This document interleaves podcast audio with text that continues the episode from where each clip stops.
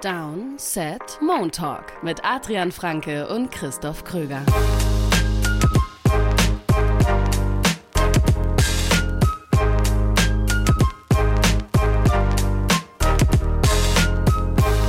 Neunter Oktober 2023, der fünfte Spieltag der NFL liegt so gut wie hinter uns. Noch nicht ganz, das Monday Night Game gibt's noch, aber da gibt es ja am Ende dieser Folge unsere Preview. Wir wollen aber vorher über die wichtigsten, größten, besten Storylines sprechen, die es rund um die NFL gibt. Und ich leite mal so ein.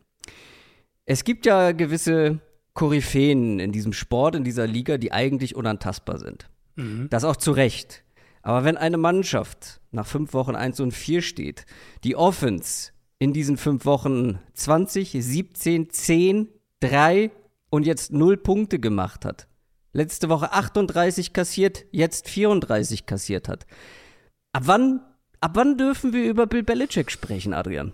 Ja, wir haben diese, als wir jetzt überlegt haben, wie wollen wir denn, was wollen wir denn für Themen machen, diese Folge, kamen wir irgendwie so zu dem, da haben wir tatsächlich auch noch nie drüber gesprochen, glaube ich, weil die, also im Internet kursiert das jetzt ja schon seit, würde sagen, ein paar Wochen. In diesem Internet also. In diesem Internet. Mhm. Ähm, wir haben da wirklich noch gar nicht drüber gesprochen. Es ist ja auch so ein bisschen so ein Football-Sakrileg, habe ich das Gefühl, über dieses Thema. Darf man darüber reden? Belichick und so. Ähm, und um das mal klar, klar, zu sagen, was ich halt nicht glaube, was passieren wird, ist, dass Belichick dann irgendwie der dritte Coach ist, der im Laufe des Black Mondays entlassen wird oder sowas.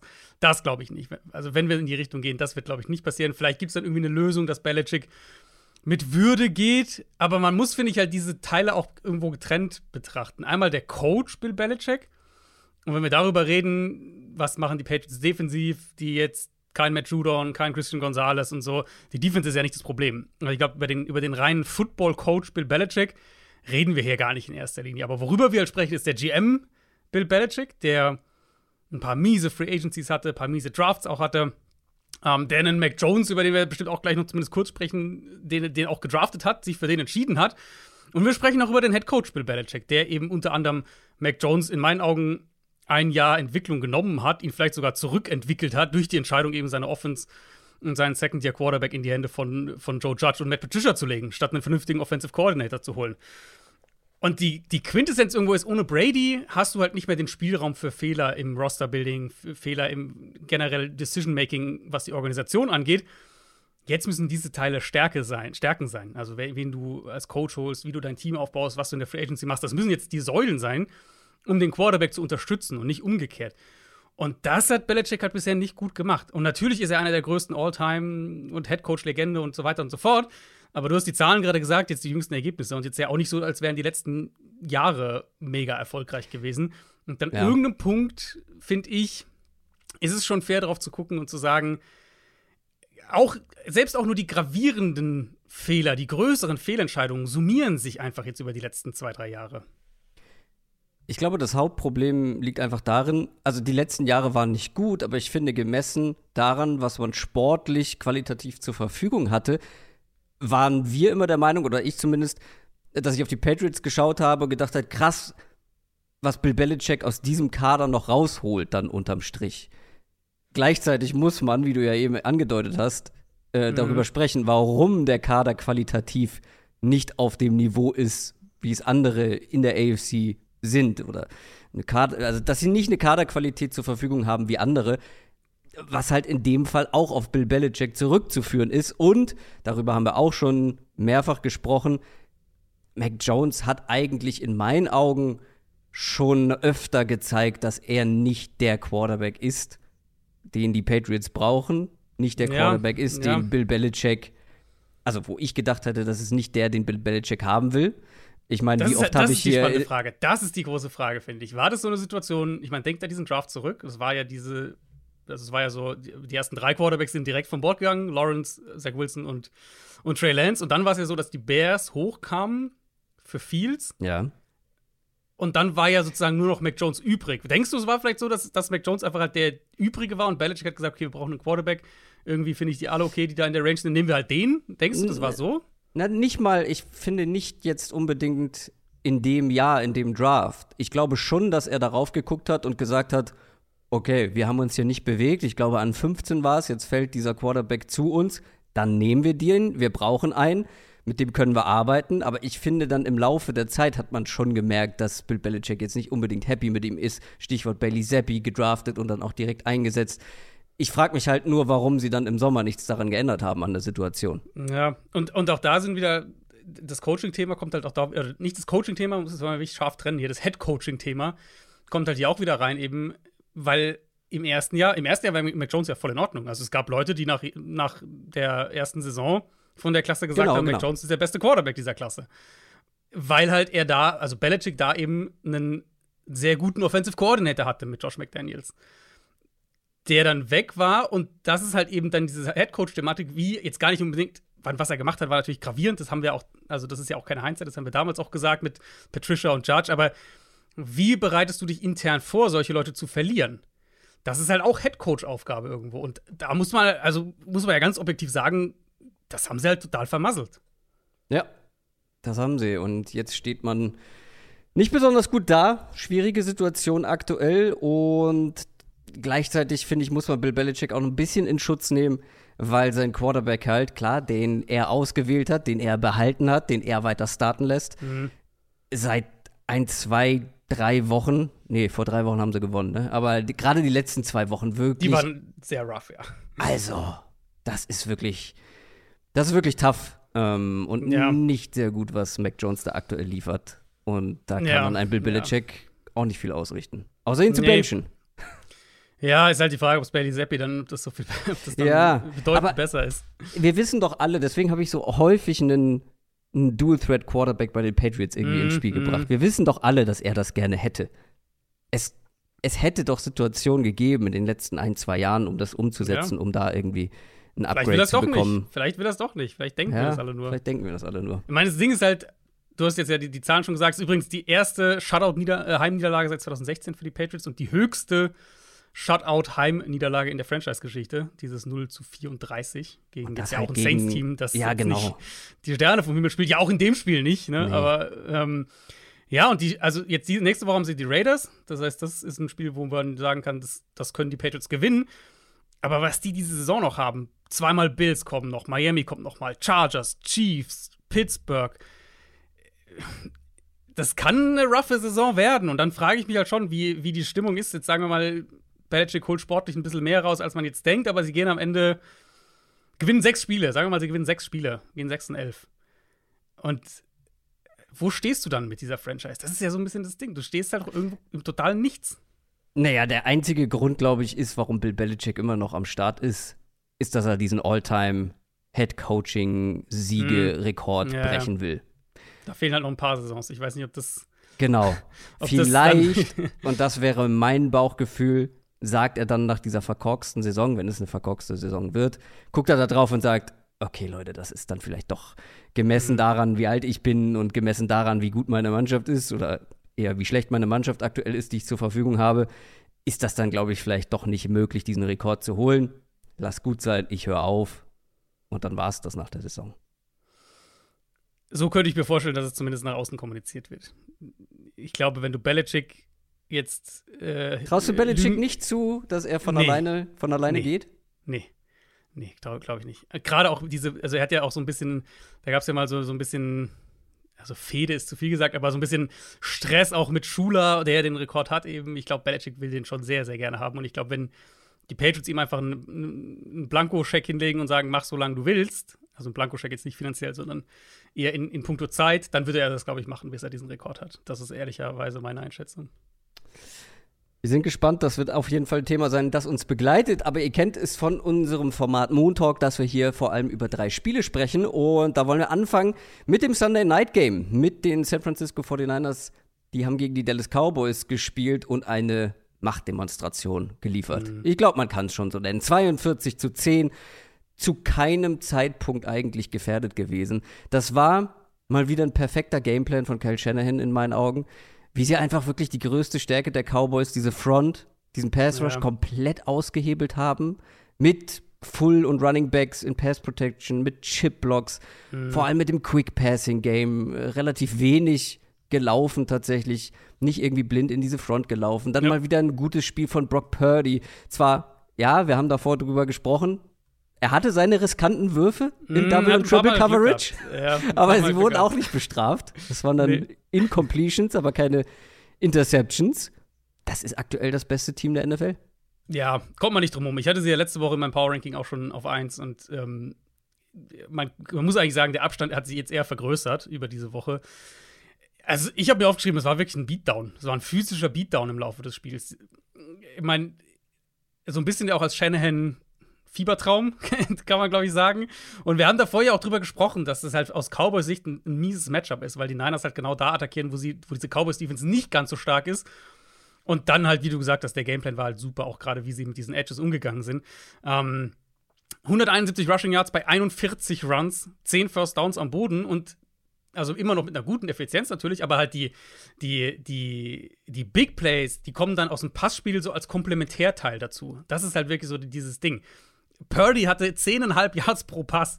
Der hat den Ball im Schnitt auch über 9 Yards tief geworfen und von seinen 17 Completions, ich habe es nachgezählt, waren 7, 12 oder mehr Air Yards tief. Inklusive ja auch drei ähm, der vier Touchdowns. Also diese Offense kriegt halt im Passspiel dann wirklich dieses vertikale Element, was zum Teil auch eben, das ist ein Unterschied halt zwischen Purdy und Garoppolo, dass Ben Purdy, und es ist für mich gar nicht mal so sehr, dass die Niners andere Sachen callen, sondern es ist eher, San Francisco hat ja ganz viele so dieser, diese Levels-Konzepte, also dass halt Routes, keine Ahnung, eines kurz, eines intermediate, eines tief, aber halt alles ist ungefähr so, arbeitet zusammen. Und Garoppolo hat halt häufig den, sozusagen den Checkdown genommen oder die sichere Completion underneath genommen, was, was auch funktioniert. Was für ein freudscher Versprecher gerade. Was habe ich gesagt? Garoppolo.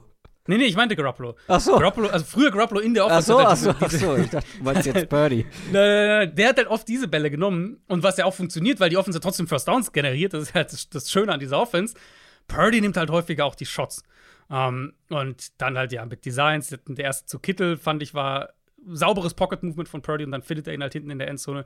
Der zweite, ich weiß nicht, ob es dir aufgefallen ist, das war ja dieser, dieser Double Reverse Flicker. Ja. Das war der gleiche, Lions, den die Lions gespielt ganz haben. genau, ja, exakt ja, ist mir auch gleiche. aufgefallen. Ja. ja. Ähm, auch zum Thailand, also genau das gleiche Play. Ich habe es in dem Moment, als ich das Play gesehen habe, weiß ich, dass mir ein Gedanke durch den Kopf schoss und gedacht mhm. habe, haben die das spontan, also hat das jemand zufällig kurz vorher in dem, in dem frühen Slot gesehen bei den Lions und hat gesagt, oh, das probieren wir heute auch aus? Es wäre schon ein kurioser Zufall, wenn zwei Teams dieses Trickplay ja. exakt gleich am selben Tag nacheinander callen. Eigentlich, ich meine, eigentlich musst du sowas natürlich einstudieren, aber wer weiß, vielleicht hat naja, sowas du kannst, auch mal irgendwo. Du gemacht, kannst sowas auch, also gerade diese Trickplays, die kannst du ja. schon auch mal spontan äh, im, im Hotelflur, ja. äh, in der Hotellobby irgendwie mit einem Walkthrough ähm, kurz mal skizzieren.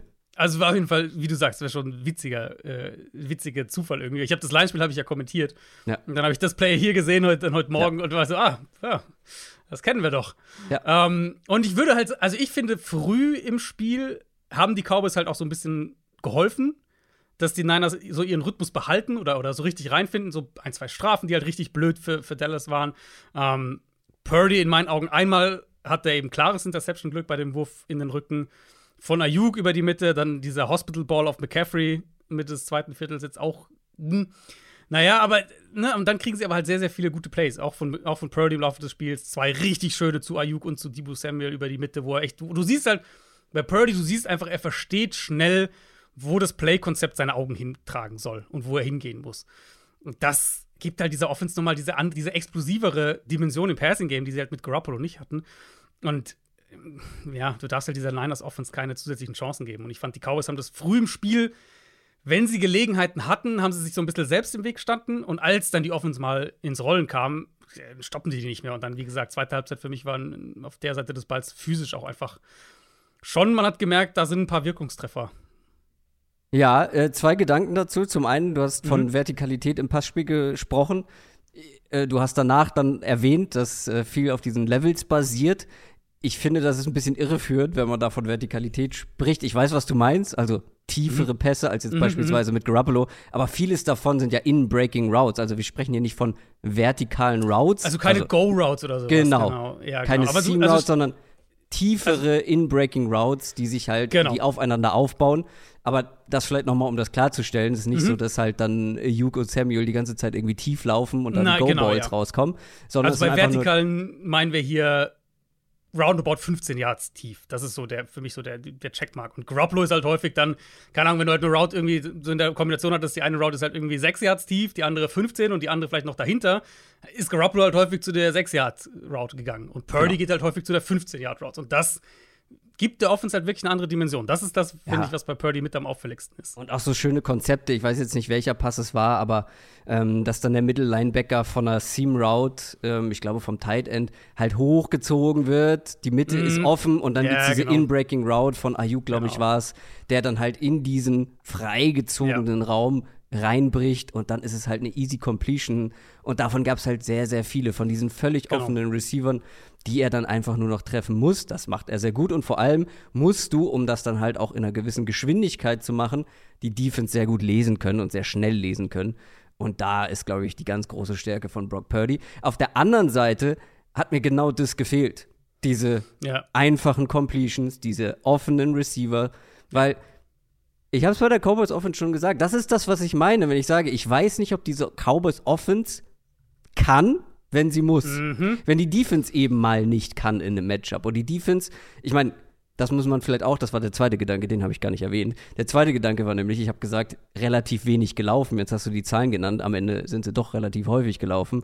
Was ich aber damit sagen wollte, ist, ist am Anfang sind sie vor allem nicht gelaufen. Ich finde, sie ja. haben am Anfang gerade ja. viel gepasst, viele kurze, schnelle Pässe oder diese Intermediate-Pässe, von denen du gesprochen hast. Und erst später, als die Cowboys darauf reagieren mussten, beziehungsweise auch ein bisschen die Kräfte nachgelassen haben, da sind sie dann über mhm. die Cowboys auch drüber gelaufen. Aber mhm. bleiben wir bei den Cowboys und dieser Offense. Diese Offense kann halt nicht liefern, wenn sie halt liefern muss. Und das hat man ja. hier, finde ich, gestern ganz krass gesehen. Und was ich meine, halt, es fehlten diese offenen Receiver. Die, also da fehlte mir die Kreativität ja. auch. Ich, ich meine, das ist schwierig ohne All 22, also mit der Gesamtdraufsicht zu beurteilen, ob Prescott keine offenen Receiver hatte oder er sie nicht mhm. gesehen hat. Aber da, wo er hingeworfen hat, war selten Platz da das ist ja auch kein neues Thema. Also nee, deswegen nee, nee, ist ja die Tendenz nicht. auf jeden Fall zu denken, dass es äh, wieder so ein bisschen auch eine Playdesign-Thematik war. Das war ja eines der Themen in dem Cardinals-Spiel, das die Cowboys ja. ja auch verloren haben, wo halt du regelmäßig den Eindruck hattest, und das dann auch kannst du auch bestätigen, wenn du, wenn du ins All 22 guckst, äh, es ist einfach niemand offen. Und nicht nur im Sinne von niemand offen, weil die Cardinals jetzt so geil Man covern, das nicht, sondern weil die halt wissen, welche Routes kommen und dann halt auf diesen Routes sitzen und dann halt wirklich das eng covern und super schwer ist, offene Fenster zu treffen. Ja, aber das ist doch. Also, das geht ja gar nicht, das. Weil in Man-Coverage, gerade mit Receivern wie Brandon Cooks und CD Lamb, die sollten, was das Thema Route Running angeht, gut genug sein, um dann auch gegen 49ers, gegen eine 49ers Secondary sich Platz zu verschaffen, aber halt nicht, wenn die erahnen können, antizipieren können, wo ja. die Route hingeht. Und das spricht ja dafür, dass das ein relativ limitiertes Playbook ist, beziehungsweise eine sehr uninspirierte Offense. Ja, gerade die Gegenüberstellung halt zwischen den beiden, das hast du, glaube ich, ganz am Anfang auch gesagt, ist, ist halt mega drastisch, diese beiden Offenses ja. so an einem Abend zu sehen. Eine Stat, die das finde ich auch ganz gut untermauert, die Cowboys in dem gesamten Spiel haben kein einziges Mal ein First Down by First Down kreiert. Also, dass du First, First and Ten hast mhm. und direkt ein neues First Down kreierst. Haben sie kein einziges Mal geschafft. Die Niners machen das halt regelmäßig. Ich meine, mhm. die, Cowboys hatten, hast du die, die, die, Stats gesehen? Die Cowboys hatten insgesamt acht First Downs in dem mhm. Spiel. Niners ja. hatten mehr als dreimal so viele. Und es sind halt viele Dinge. Also, was du mit den Routes ansprichst, sehe ich, also würde ich zu 100% unterschreiben, gerade weil ich es halt jetzt vor allem vor zwei Wochen in dem Cardinals-Spiel genauso auch äh, gesehen habe. Ähm, manchmal waren es Kleinigkeiten, manchmal waren es die Pass-Rusher der 49ers, die natürlich auch gewonnen haben. Aber zum Beispiel gleich beim ersten Drive, 2009, Dak hat den Tight End fürs First Down. Kein leichter Wurf, aber halt einer, den er machen kann und der überwirft ihn. Dann sind sie in Dritter und Neun. Bei Dritter und Neun hat er vielleicht einen First Down underneath. Keine Garantie, aber vielleicht. Er geht stattdessen auf sehr, sehr schnell auf eine sehr eng gecoverte Route nach außen zu Gallup, die überhaupt keine Chance hat auf, auf eine Completion. Und dann panten sie. Nächster Drive. Kriegen ein negatives Play bei First Down. Dann trifft Prescott Lamb bei Second Down. Und bei Third Down ist nichts offen. Der Right Tackle wird sofort von Bosa zerlegt und, und sackt. Und Prescott wird gesackt. Ja. Dann kriegen sie den Break ja mit, mit dem McCaffrey-Fumble. Also, das war ja noch ein offenes Spiel an dem Punkt. Haben First and Ten von der eigenen Endzone. Und statt dass du da dann halt. Also, ich meine, die Niners sind nicht, dieses Jahr bisher nicht häufig in diesen Situationen, aber wenn ihr euch die Niners Offense bei First and Ten kurz vor der eigenen Goal-Line vorstellt, dann haben die halt einen Plan, wie sie da rauskommen. Was machen die Cowboys? Dak versucht einen super low Percentage-Wurf Richtung Gallup, der dann auch ein bisschen kurz kommt. Und dann bei Dritter und Kurz ist, ist wieder nichts offen und Fred Warner sackt ihn. die erste Interception, die er geworfen hat, würde ich fast so, also die war ja fast ein Hail Mary gefühlt, auch wenn sie bei erst und 10 geworfen wurde. Ähm, aber dann auch später waren da durchaus auch ein paar Fehler im Passing Game drin, aber es geht für mich immer wieder in die Richtung, es wirkt so, als wäre auch einfach niemand offen. Sehr, sehr viele Fehler und halt sehr enttäuschend einfach im Endeffekt von einer Offense, die eigentlich viel besser sein sollte. Ja. Da werden wir auch die nächsten Wochen drauf schauen. Nächste Woche geht es gegen die Chargers, für die 49ers gegen die Browns. Die 49ers bleiben ungeschlagen. Gehen wir rüber zur AFC. Da gab es ein schönes Duell, ein kurioses Duell zwischen ja. den Pittsburgh Steelers und den Baltimore Ravens. Mhm. Äh, du hast ja kommentiert, während äh, dieses Spiel mhm. vonstatten mhm. ging. Und ich habe dir, nachdem das Spiel zu Ende war, geschrieben, wir müssen über dieses Spiel sprechen. Und dann hast du noch geschrieben, ja, ich sehe ja nur das Ergebnis bis jetzt. Ähm, aber wenn du meinst, ja. Und das ist genau der Punkt an diesem Spiel. Man sieht dieses Ergebnis 17 zu 10 für die Steelers und denkt, oh ja, defensiv geprägtes Spiel, halt eng, auf Augenhöhe. Was ja aber auch schon, also muss man ja auch schon sagen, auch schon eine Überraschung war, weil ich glaube, die Ravens waren ja auswärts mit viereinhalb Favorit. Die Ravens wurden gesünder, haben endlich ein paar Leute zurückgekriegt. Also allein, dass Baltimore das verliert, per se schon so ein bisschen überraschend. Klar, du guckst dann drauf und sagst, gut, Division, Pittsburgh ja. hat Baltimore schon oft Probleme gemacht, so, genau. Rivalität, äh, mhm. es gibt nochmal einen Push.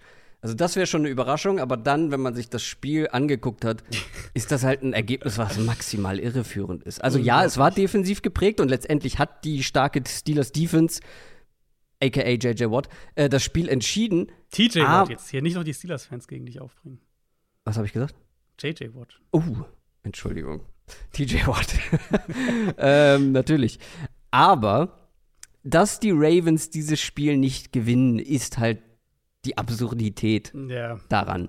Die gehen relativ schnell. Ich glaube, Anfang des zweiten Viertels sind sie mit 10 zu 0 in Führung. Mhm. Und die mhm. Offense sah gut aus, die ersten paar Drives. Dann steht es den Großteil des Spiels über 10 zu 3. Und die Steelers Offense bekommt gar nichts auf die Kette. Da geht wirklich kaum was. Und die Ravens haben sich wirklich dann so lange selber ins Bein geschossen, bis sie einfach umgefallen sind.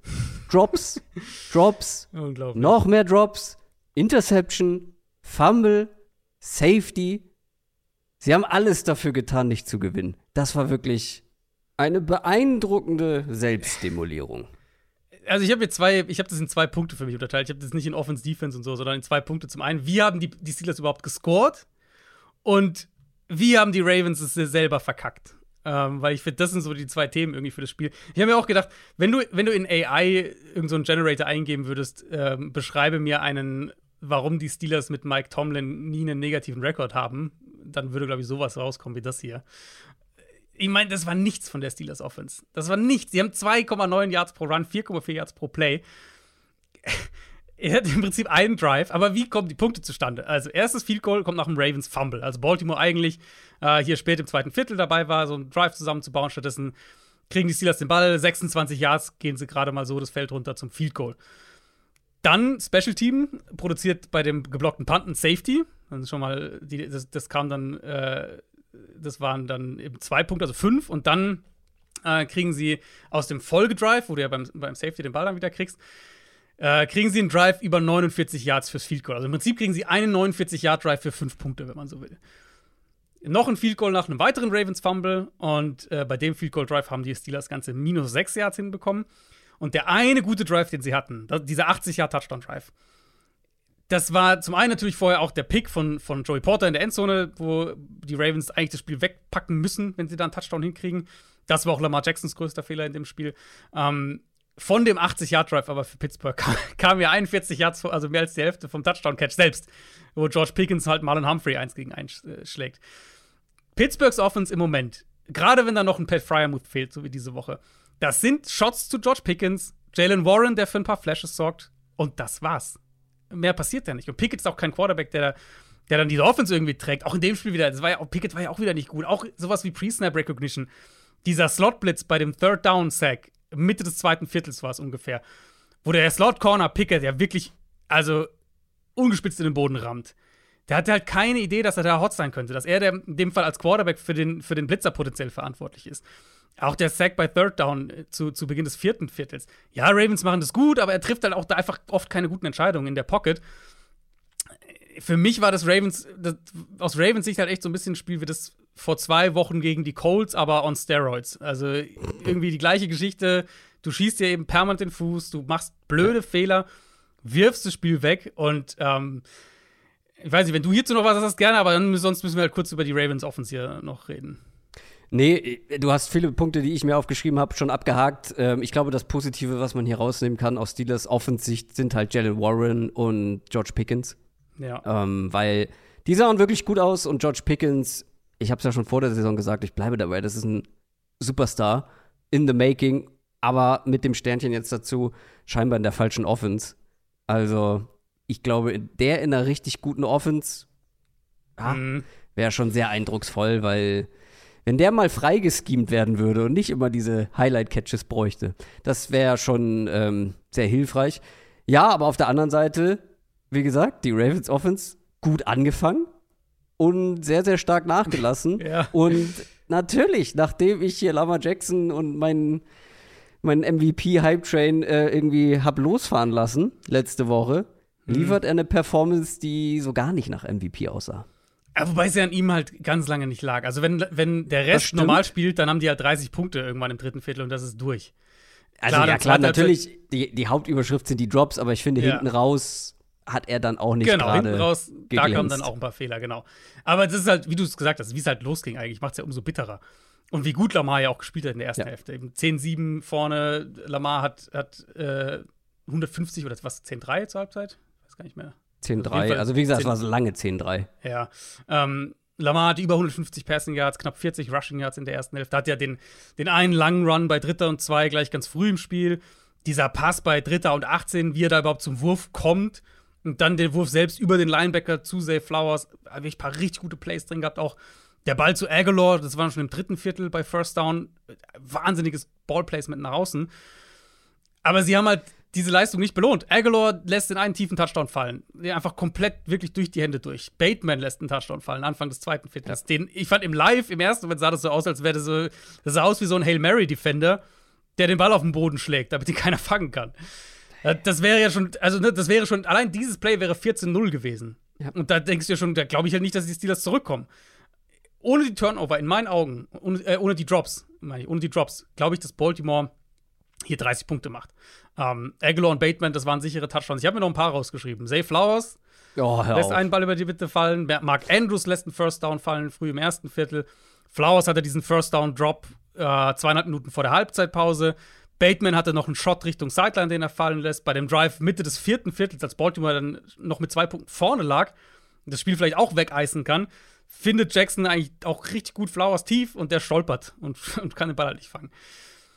Ravens ja in einem Spiel, das nie eng sein dürfte eben. Also von vornherein eigentlich Baltimore, wie gesagt, Favorit. Okay, Pittsburgh, guter Pass Rush, enges Spiel, ja. Das darf halt ihnen einfach nicht passieren. Und, und ich saß da, die Szene, die du gerade beschrieben hast, ich saß da ähm, im Real Life, also wusste ja, wie es ausgeht, aber saß da im Real Life, eben Anfang, Mitte drittes Viertels, steht 10-3 Baltimore. Und Pickett wird irgendwie gerade bei Second Down komplett zerstört. Und ich denke mhm. mir so, wie, also, wie können wie? die das noch wegwerfen? Ja. Und das ist halt für mich so ein bisschen aber auch der, der Teil, wo es dann in den Analysepart übergeht, weil ehrlich, ich meine, eigentlich guckst du da drauf und sagst, das ist so fluky, prognostizieren kann man sowieso nicht und eigentlich sollte es so ein, okay, Kacktag gehabt, abhaken, kommt nicht wieder vor Thema sein. Aber wir haben es von den Ravens halt zu häufig schon gesehen in den ersten Spielen. Ich habe das Cold-Spiel ja schon angesprochen, Thema Ball Security haben wir schon ein paar Mal drüber gesprochen, eigene Fehler, Spiele wegwerfen und oder halt Gegner ins Spiel kommen lassen, weil das muss man ja vielleicht aus Pittsburgh-Perspektive auch mal sagen die Ravens haben sich halt so lange im Spiel gehalten, die Steelers, dass Pittsburgh dann natürlich irgendwann auch Plays macht, gerade eben mit den beiden Pass-Rushern, dass sie halt dann, dann irgendwann, ne, wenn, wenn du es ihnen halt lange genug anbietest, irgendwann kommen sie dann. Ähm, und das ist schon, ich finde, das ist schon ein bisschen bedenklich aus Ravens Sicht für ein Team, das Playoffs spielen sollte, das vielleicht sogar das Potenzial hat, wenn es richtig gut läuft, ein Contender in der AFC zu sein dieses Jahr schon. So ist es halt super schwer, den Ravens zu vertrauen. Und, und gerade auch von Contendern willst du ja ein gewisses Maß an Souveränität auch sehen. Dass solche Spiele wie das hier, wie das gegen die Colts mit Gardner Minshew, dass die halt gewonnen werden und zwar idealerweise auch ohne, dass du zittern musst. Ja. Um, ähm, und diese Konstanz haben sie noch nicht, das muss man halt ganz klar sagen. Und das, ja, das ist halt sehr, sehr frustrierend aus Ravens Perspektive. Absolut. Also das Spiel kann nur frustrierend sein. Gleichzeitig muss man dazu sagen, diese Drops werden jetzt wahrscheinlich nicht Alltag werden. Ähm, gleichzeitig hast du auch schon gesagt, in den anderen Spielen es halt, waren es dann ja. halt andere Fehler. Ja. Und das ist dann halt in Summe ein Problem. Problem war eben auch, dass äh, Odell Beckham Jr., glaube ich, auch wieder angeschlagen raus musste für eine Zeit. Äh, das hilft dann natürlich auch nicht. Das ist wahrscheinlich so der sicherste, zuverlässigste Receiver, den sie haben. Und Rashad Bateman ist einfach nicht gut. Mhm. Das tut mir leid. Ja. Ja. Das ist nicht gut. Aber wir wollen noch über ein drittes Spiel sprechen, beziehungsweise wir haben ja schon über zwei Big Boys der NFC gesprochen. Die haben mhm. gegeneinander gespielt mit den 49ers und den Cowboys. Der dritte Big Boy, die Eagles, haben mit 23 zu 14 gegen die Rams gewonnen. Die Rams mal wieder erst am Ende niedergerungen worden. Mhm. Die Eagles mussten aber auch mal wieder ringen, um zu gewinnen, mhm. sind aber weiterhin ungeschlagen und damit recordtechnisch zumindest auf Augenhöhe mit den 49ers. Aber auch sportlich? Ich finde, wenn wir über die NFC-Spitze sprechen, dass es mittlerweile ein, ein Zweier, eine Zweiergruppe ist, eben diese beiden Teams. Niners und dann die Eagles für mich. Ähm, und Dallas gehört da ehrlich gesagt im Moment für mich nicht ganz rein. Die Niners sind wahrscheinlich das kompletteste Team. Ähm, und was diese Woche halt nochmal unterstrichen hat, einfach ein richtig mieses Matchup für Dallas, was natürlich ein Problem für die Cowboys ist, weil du wirst wahrscheinlich in den Playoffs früher oder später auf San Francisco treffen, wenn du ins Super Bowl kommen willst. Und die Eagles sind, glaube ich, ich glaube, die Eagles sind jetzt, wenn wir es für das Cowboys-Match gucken, so ein bisschen defensiv verwundbarer für diese Cowboys-Offense. Aber was ich bei Philadelphia halt wirklich positiv finde, ist, dass sie offensiv sich da wieder mehr finden.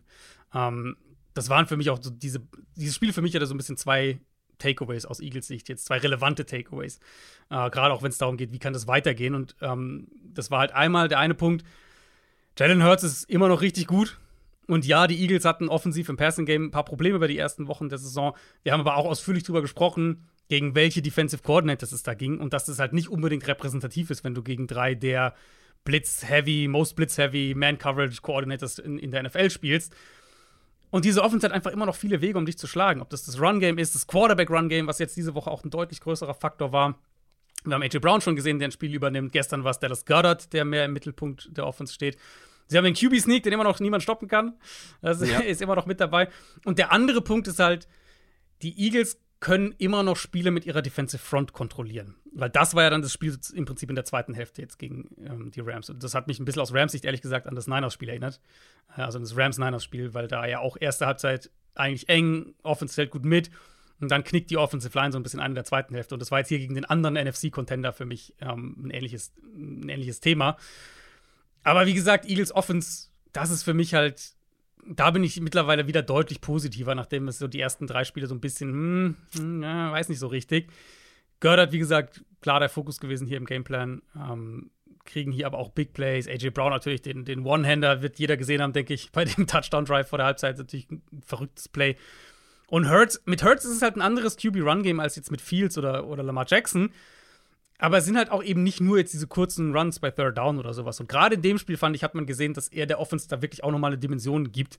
Ähm, auch als Scrambles, hier und da mal ein Scramble gab, der bei, bei äh, Dritter und Neun gleich zum Start ins zweite Viertel, oder der QB-Draw auch später, Mitte des zweiten Viertels wieder bei einem langen Third Down, wo er halt auch einfach Plays macht. Ich meine, der hat am Ende 15 Runs in dem, in dem Spiel. Das ist natürlich eine enorme Statistik. Das wird auch ja, gut, jede Woche aber so sein. Da zählen ja die Sneaks mit dazu, oder? Da zählt die Sneaks mit dazu, klar. Das war ähm, ja schon gefühlt zehn. das waren, glaube ich, wirklich. Es waren so. wahnsinnig viele. Ja. Ähm, ja, er hatte ein, zwei negative Plays, die habe ich mir aufgeschrieben, die sollen nicht unter den Tisch fallen, aber ähm, ja. insgesamt, ich fand, die Interception sticht natürlich raus. Da läuft mhm. der Corner unter Browns Route und der wirft ihn halt trotzdem und er wirft ihn zu kurz. Ähm, hat ein, zwei, einen Sack vor allem genommen, den er nicht hätte nehmen sollen, hat einmal ähm, einen Overthrow gehabt bei Third Down, aber insgesamt fand ich Hurts echt gut gestern und eben vor allem auch dahingehend, dass du gesehen hast, dass er dass der diese Offense eine Identität gibt und das in Kombination mit den Playmakern. Ja, ich glaube, die Eagles sind wieder auf einem sehr, sehr guten Weg. Und ich meine, der Rekord macht jetzt das nicht unbedingt zu einem Hot Take, aber sie haben ja doch ein bisschen gestruggelt über die ersten paar Wochen. Ja, ich finde, also es ist witzig, dass ähm, du die Eagles Offense seit ein paar Wochen schon etwas positiver siehst als ich weil ich stimme dir grundsätzlich zu und äh, Jalen Hurts äh, war nicht schlecht. Ich fand aber nicht, dass das der Also Jalen Hurts hatte schon bessere Spiele in meinen Augen und gleichzeitig fand ich schon auffällig, dass sie sich für viele Yards am Ende dann nicht häufig belohnt haben. Also Mm, ähm, stimmt. die, ja. hatten, die hatten weit über 400, glaube ich, Offensive Yards und haben wirklich, Ja. waren lange nicht sicher in diesem Spiel, obwohl die Defense ja auch gut gespielt hat. Ähm, Ja, aber die zweite Halbzeit halt, ne? Also die zweite Halbzeit war ja die, im Prinzip, die hat das ja, also die hat dieses Stat ja so hervorgebracht, würde ich sagen. Erste Ja. Halbzeit machen sie die, äh, die 17 Punkte und dann aber zweite Halbzeit haben sie ja, Ja, genau. ähm, was war das denn? Field Goal? Nee, genau, sie haben, genau, die Interception waren ja ein 75-Yard-Drive, wo er am Ende Genau. die Interception wirft. Das erste, dann der erste Field Goal-Drive war ein 83-Yard-Drive und der zweite war auch nochmal ein 72-Yard-Drive. Also sie haben den Ball ja bewegt, Ja. wie du sagst, sie haben sich halt nur nicht ultimativ mit Touchdowns belohnt. Genau. Und da sind mir dann auch wieder so ein, zwei Sachen aufgefallen, aber trotzdem, diese Offense hat eine extrem hohe Baseline und Ja. hat, kann auf so viele unterschiedliche Art und Weisen gewinnen. Deswegen bleibt es schwer, diese Offense zu, zu stoppen, beziehungsweise sie zu limitieren. Trotzdem fand ich das auch hier mal wieder auffällig, dass man viel macht und am Ende dann wenig, wenig rausbekommt. Aber ja, sie sind ungeschlagen, man kann eigentlich nicht meckern. Und deswegen will ich das auch gar nicht an dieser Stelle groß Aber wie tun. würdest du, wie würdest du, ganz kurz vielleicht nochmal zu der Einstiegsfrage, wenn wir die NFC-Spitzengruppe Ja. sozusagen angucken. Für mich, ehrlich gesagt, ist es mittlerweile so, Niners haben wir jetzt ja beide schon gesagt, sehen wir beide als das beste Team der Liga gerade. Ähm, Niners, Niners 1, Eagles 2 ist für mich das erste Tier. Und da habe ich dann aber einen Tierbreak, weil ich finde, ehrlich gesagt, dass mittlerweile ein Team wie Detroit in der NFC näher dran ist an den Cowboys, als die Cowboys an den Niners und Eagles. Würdest du da mitgehen? Wenn die Eagles, äh, wenn die, wenn die Cowboys defensiv in Bestbesetzung spielen könnten, äh, würde ich, glaube ich, mehr widersprechen. Trotzdem bin ich halt bei dieser Offense nach wie vor skeptisch. Eben. War es ja schon vor dem gestrigen Spiel Mhm. und fühle mich jetzt nicht gerade äh, widerlegt. Dementsprechend würde ich da mitgehen. Gleichzeitig würde ich aber auch den, oder ich glaube, ich habe einen größeren Abstand zwischen den 49ers und auch noch den Eagles. Okay, nee, die habe ich schon recht. Also die Niners, wie gesagt, vorne, aber die beiden schon recht nah beieinander. Ja, für mich ist da noch ein kleiner, ein kleines Gap, aber nicht der Kriegen wir ja Regel. übrigens aber, gell? In der Ja, in Season. drei Wochen. 3. Dezember. Äh, nee, nicht in drei Wochen. In Nicht in drei Wochen? Sieben Wochen. 3. Dezember ist. Äh, Ah, Entschuldigung, die Cowboys spielen gegen die Eagles in drei Wochen. Richtig, genau. Das, ja. äh, das habe ich verwechselt gerade. Und die Eagles spielen die kommende Woche, äh, die übernächste Woche gegen die Dolphins. Also die, bei den Eagles fängt ja jetzt dieser krasse Stretch an. Dolphins, Cowboys, Chiefs, Bills, Ja. Niners, Cowboys. Lass uns mal, lass uns das mal on hold packen. auf Wahlwiederholung und dann lass uns da in ein paar Wochen noch mal drüber sprechen, wie gut die Eagles wirklich sind. Ich habe nämlich ein Bauchgefühl, dass, sie der, dass die jetzt mal anfangen, dann gegen die starken Gegner vielleicht auch mal zu stolpern. Aber ich will noch ganz kurz über die Rams sprechen, Mhm. bevor wir zum Monday Night Game kommen. Das ist das beste 2 und 3 Team der Liga. Und ich glaube, dass mit Cooper Cup und Puka Nakur Mhm. und Das sah einem schon gut Matthew, aus, ne? einem Matthew. Stafford in der Form werden die noch Mhm. einige Spiele gewinnen, wenn es gegen leichtere Gegner als die 49ers geht. Das ist Ja. nun mal gerade das Nonplusultra. Äh, beziehungsweise, Entschuldigung, die Eagles. Aber die würde ich auch noch Also fast zum Fällen, ja. Nonplusultra Mhm. äh, mit dazu zählen. Gegen die 49ers haben sie auch schon gespielt. Also von daher ähm, haben die schon einige schwierige ähm, Partien erlebt. Und wenn die jetzt ein paar einfachere Spiele bekommen, sie kriegen, kriegen noch ein paar leichtere. Also die Browns da, äh, nee, Moment, jetzt bin ich hier in dem Falsch, jetzt komme ich komplett durcheinander mit den ganzen Schedules, die ich hier Ich, mir ich kann es dir sagen, ich habe. habe es dir gerade offen. Äh, Ja, okay. Arizona als nächstes. Das Genau. sollten sie gewinnen können. Äh, Pittsburgh, so wie die Steelers aussehen, sollten Ja. auch gewinnen. Dann haben sie auch noch die, äh, die haben ja noch den nächsten NFC-Kandidaten, die Ja. haben ja noch die Cowboys dann. die müssen wirklich äh, gegen Ende, alle daran. Genau, Ende Oktober. Aber genau, der Stretch dann Packers, Seahawks, Cardinals, Browns. Jetzt nicht also, Commanders kommen noch. hinten raus Saints, und Giants. noch. Das Ey. ist machbar. Was ich aber damit sagen will, ist, schließt mir die Rams nicht aus dem Wildcard-Rennen aus. Ich glaube- Ja, finde ich fair. Ich Find glaube, fair. die können hier mit dem, was sie bisher gezeigt haben, echt noch, echt noch einige Mannschaften ärgern, noch einige Siege holen und dann mal gucken, ob es am Ende sogar für die Playoffs reicht. Und Ich wäre, stand jetzt nicht überrascht. Ja, also könnte ich mir auch vorstellen. Gerade wenn man, wir haben ja schon mal drüber gesprochen, dieses Thema, wer holt sich eigentlich die letzte Wildcard in der NFC? Genau. Ähm, weil ich denke, wir beide geben eine in die NFC East. Ich denke, wir beide geben eine in die NFC West, also Seahawks, Cowboys, würde ich jetzt einfach mal so sagen. Ähm, widersprich mir, wenn du irgendwas anderes siehst. Aber ja, dann lass die Seahawks mal, aber lass die Seahawks mal vor den Rams bleiben. Also Stand jetzt sieht es danach aus. Ähm, absolut. Okay, ja, aber so, so, prognostizieren wir das mal so, einfach der Einfachheit Ja. halber jetzt. Und dann hast du ja letztlich, streitest du dich ja als, als Rams mit dem zweitbesten Team der NFC North, also stand jetzt Packers, vielleicht, ja, wahrscheinlich Packers, und dem zweitbesten Team in der NFC South. Und das sind dann wahrscheinlich die Falcons, Saints, keine Ahnung. Also da sind die Rams ja nicht schlechter als diese Teams. Nee, eben. Nee, eben. Deswegen, ich halte das nicht für ausgeschlossen. Das war's von gestern. Wir schauen aber jetzt in die Zukunft. Wenn denn das Soundboard auch möchte. Das. Ah, NFL Preview. das ist ein bisschen zickig aktuell, unser Soundboard. Hm. Monday Night Game. Die 1 und 3 Las Vegas Raiders spielen gegen die 2 und 2 Green Bay Packers. Beide kommen aus Niederlagen. Die Raiders haben sogar drei Niederlagen in Folge erlebt. Stichwort Raiders. Devontae Adams Hm. spielt gegen sein altes Team. Mhm. Ich wollte fast Homecoming sagen, aber ist es nicht. Es ist in Las Vegas. Aber kleiner Fun Fact an dieser Stelle. Mit wie vielen Wide Receivern, aktuellen Wide Receivern oder Tight Ends im Roster der Packers hat Devontae Adams zusammengespielt? Mit viel, wie vielen Wide Receivern und Tight Ends? Genau. Es kann eigentlich einer? Keiner. Keiner sogar. Kein einziger ist dabei, der mit Devontae Adams zusammengespielt hat. So neu, beziehungsweise so, ja, so jung ist dieser Crazy, ja. Ist dieser, ähm, sind die Passcatcher da bei den Packers. Ähm, er hat mit Jair Alexander zusammengespielt, logisch. Mhm. Aber wir bekommen wohl kein Matchup gegen Jair Alexander. Das wäre natürlich ein absolutes Highlight, aber der ist am Rücken verletzt. Ist noch fraglich. Könnte glaube, noch die- spielen, ja. Ich Ja, glaube aber, ja. die Tendenz geht eher zu, er wird nicht spielen. Mhm. Eric Stokes ist ja auch raus, ein anderer Cornerback. Also haben die auf Cornerback einen Russell Douglas, klar, einen Keyshawn Nixon wahrscheinlich dann im Slot, aber dann siebte Runden-Pick, Carrington Valentine. Mhm. Wunderbarer Name, aber das könnten gute Matchups werden für Devontae Adams hier. Und Ja. der wird nicht gerade wenig getargetet, egal wer bei den Raiders auf Quarterback spielt, was sehr wahrscheinlich wieder Jimmy Garoppolo sein wird. Ja, sollte Garoppolo sein. Also er war ja schon am Freitag wieder voll im Training. Also da gehen wir alle davon aus. Ich glaube, er hat auch gar keine Injury Designation mehr. Also Garoppolo wird spielen. Nee, er wurde aus diesem Concussion-Protokoll ja genau. geklärt. Ge- Ja, Dann genau. Er hat aber auch er wieder voll trainiert. Genau. Also gehen wir fest davon aus, dass er spielt.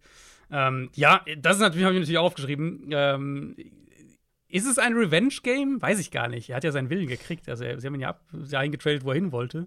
Also er hat, Ähm, er hat sich relativ ausführlich dazu geäußert, zu diesem Spiel jetzt, Mhm. und hat auch noch mal gesagt, es ist alles cool. Er hat ab und zu sogar Kontakt mit dem Front Office. Er hat, äh, Er hat ja eigentlich keinen Grund. Also er wollte weg und sie haben, oder er wollte zu den Raiders und sie haben ihn zu den Raiders Nö. getradet. Also eigentlich ne, gibt es ja gar nicht unbedingt nö, Grund. er, wie gesagt, hat er auch so gesagt, alles in Ja. Ordnung. Äh, Das wirkt nach außen vielleicht so ein bisschen, oder wirkte es dramatisch, aber intern war es Mhm. wohl gar nicht so wild. Aber trotzdem wird er bestimmt die 3, 4, 5 Prozentpunkte mehr hier in diesem Spiel drin haben. Absolut, Das ist ja klar. trotzdem so.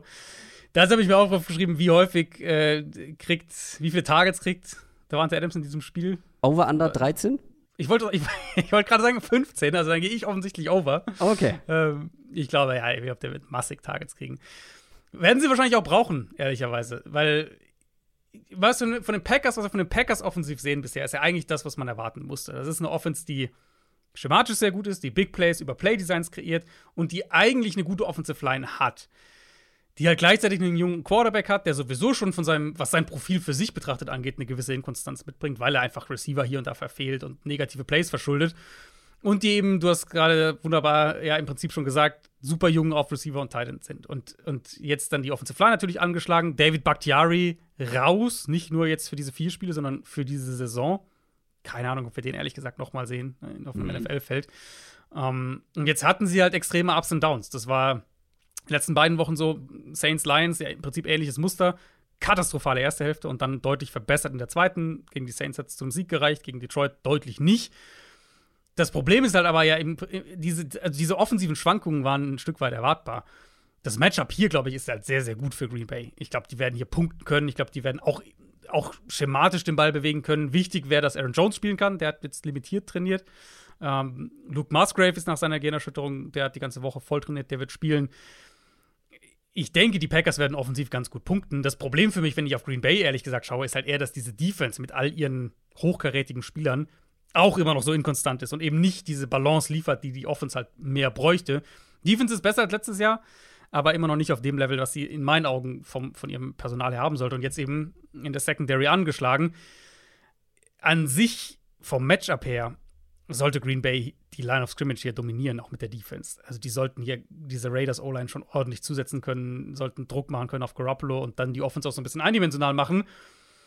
Aber eben Davante Adams gegen die Cornerbacks, die du gerade aufgelistet hast, wenn es so kommt, wenn Alexander wirklich nicht spielt, ist natürlich ein Mismatch, wo die Raiders dann auch häufig einen schnellen Ausweg haben werden. Also ich könnte mir vorstellen, dass es sogar ein bisschen Punkte gibt, hm, aber sehe die, seh die Packers hier eigentlich schon tendenziell vorne. Ja, also weil eben die Raiders Defense auch zu einer der schlechtesten der Liga gehört. Ja. Und da sollte dann schon was gehen. Ich glaube auch, dass die Packers hier gute Chancen haben, sind auch mit zwei, Punk zwei Punkten favorisiert. Die wichtigste Storyline hast Nee, du die aber Raiders mal. sind mit zwei Punkten Favorit. Was habe ich gesagt? Du hast gesagt, die Packers sind mit zwei Punkten Favorit. Die Raiders sind mit zwei Punkten Äh, tatsächlich. Okay, damit habe ich nicht gerechnet. Das war einfach so ein. Ich habe da drauf geschaut und habe nicht damit gerechnet, dass die Raiders. Also ich finde, der Case ist sind. natürlich, der Case, den du machen kannst in meinen Augen, ist halt, die, Packer, die Raiders haben am ehesten eben den Spieler, der dieses Spiel an sich reißen und in Anführungszeichen gewinnen kann mit Adams. So einen Spieler haben die Packers einfach nicht. Also wenn Adams, wenn der halt hier, der kriegt hier 20 Targets und fängt 15 Bälle für 160 Yards und zwei Touchdowns, das kann der halt das Spiel gewinnen. Und, und, und diesen Spieler hat Green Bay halt nicht. Und wenn Garoppolo fit ist, haben die Raiders natürlich offensiv schon ein Stück weit mehr Konstanz irgendwie als Green Bay ich sehe Green Bay trotzdem eigentlich als das bessere Team insgesamt. Sie müssen halt defensiv die PS auf die Straße bringen. Und das ist, äh, war immer so, ist, ist eine wöchentliche Frage bei Green Bay. Und wir haben es auch schon häufiger mal gesehen, dass Devonta Adams so ein Spiel fast auch im Alleingang ähm, gewinnen Ja, genau. kann, wenn Genau. er genug Bälle bekommt. Und die wird er hier bekommen. Das steht, glaube ich, außer Frage. Ja, ähm, wie gesagt, ich sehe auch die Packers vorne, aber das könnte auch ein ganz wichtiger Sieg für die Raiders werden. Wie gesagt, aber ich wollte noch auf eine Storyline zu sprechen kommen. Die wichtigste, die größte, die beste. Hast du mal wieder ignoriert, Franke? Ja. Jetzt kommt's. Immer nur, immer nur Offense hier, Scheme da, Defense da. Habe ich irgendeine Taylor Swift-Storyline hier verpasst? Was? Das Kicker-Duell. Ja Anders gegen Swift. Daniel Carlson. Brüderduell auf der Kicker-Position. Das Wann ist gibt's natürlich. denn mal sowas? Das ist natürlich, ja. Ähm, Ey, glaub mal, stell dir mal vor, am Ende der eine verschießt einen Extrapunkt und der andere irgendwie Mm. dann Field Goal mit auslaufender Uhr zum Sieg. Was da los ist Weihnachten. ja, ja, da, da brennt der Tisch, glaube ich auch. Mhm. Da brennt der Tisch, das sagt man so. ja, gut. Äh, das war's für Montag, für diese Woche. Ich hoffe, ich klang einigermaßen. Ähm, Ja. Ihr habt es gemerkt, zwischendurch mal ein bisschen durcheinander. Ähm, das liegt daran, dass ich Kopf ordentlich erkältet bin und das ganze Wochenende erkältet war. Ja. Und weißt du, wer schuld hat? Ähm, nee. Union Berlin. Ähm, ich war am Dienstag letzte Woche im Stadion. Beim Einlass mussten wir so lange anstehen. Hat nichts mit der Länge des Anstehens zu tun, aber wurden von einem so heftigen Platzregen erwischt, Ey, mit ey, dem wir nicht gerechnet haben, beziehungsweise nicht in der Stärke. Und saßen dann, kennst du, also die haben ja im Olympiastadion gespielt, Mhm, kennst du das? mhm. Mit dieser Öffnung. Das ist halt so ein, so ein Durchzug die ganze Zeit wahrscheinlich, ne? Ey, und wir saßen halt direkt an der, an der Öffnung sozusagen, Mhm. ziemlich hoch, Sehr unterm Dach. Und waren, saßen die ganze Zeit im Zug komplett nass. schön. Ey, ey, ey. Äh, ja, und wir sind alle krank. Ähm, das passiert. Ich hoffe dann am Donnerstag wieder bei 100 Prozent.